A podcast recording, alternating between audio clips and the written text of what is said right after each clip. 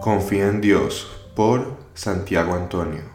Romanos 4, 1 al 3. ¿Qué diremos entonces? Que halló Abraham, nuestro Padre según la carne.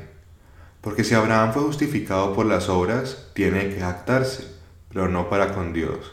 Porque, ¿qué dice la Escritura? Y que yo Abraham a Dios, y le fue contado por justicia.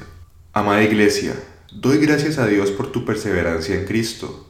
Mi oración es que puedas seguir creciendo en tu fe, confiando en la obra redentora que nuestro Señor Jesucristo completó en la cruz. Descansa en la gracia de Dios. Qué gozo es saber que, como iglesia, nuestra fe no descansa en las obras que hayamos hecho o que estamos haciendo.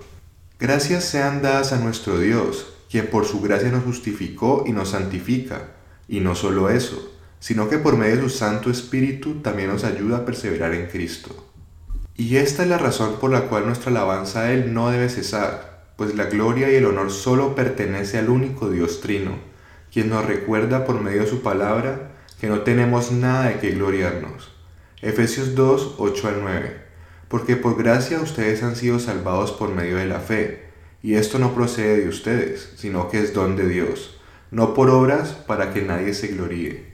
Y si no hemos hecho nada para ser justificados, sino más bien solo por creer por fe en la justicia perfecta de Cristo, que eso nos lleve a humillarnos cada día más y glorificar al Señor por su gracia. Que tu fe te lleve a orar.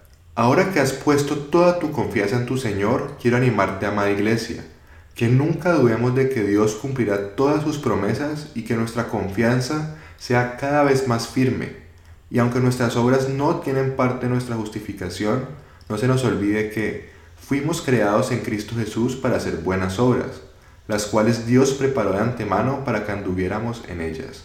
Efesios 2.10. Spurgeon dijo una vez, todos los creyentes verdaderos como Abraham obedecen.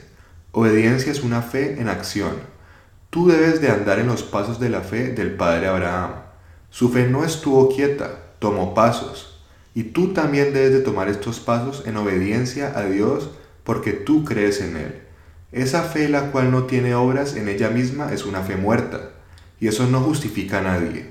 Vivamos pues haciendo buenas obras como fruto de nuestra fe viva, y nunca nos cansemos de hacer el bien, que de antemano sabemos que todo lo bueno proviene de Dios y no de nosotros. Confía siempre en Dios. Iglesia, refúgiate en tu Señor y actúa en fe. Vive para tu Dios.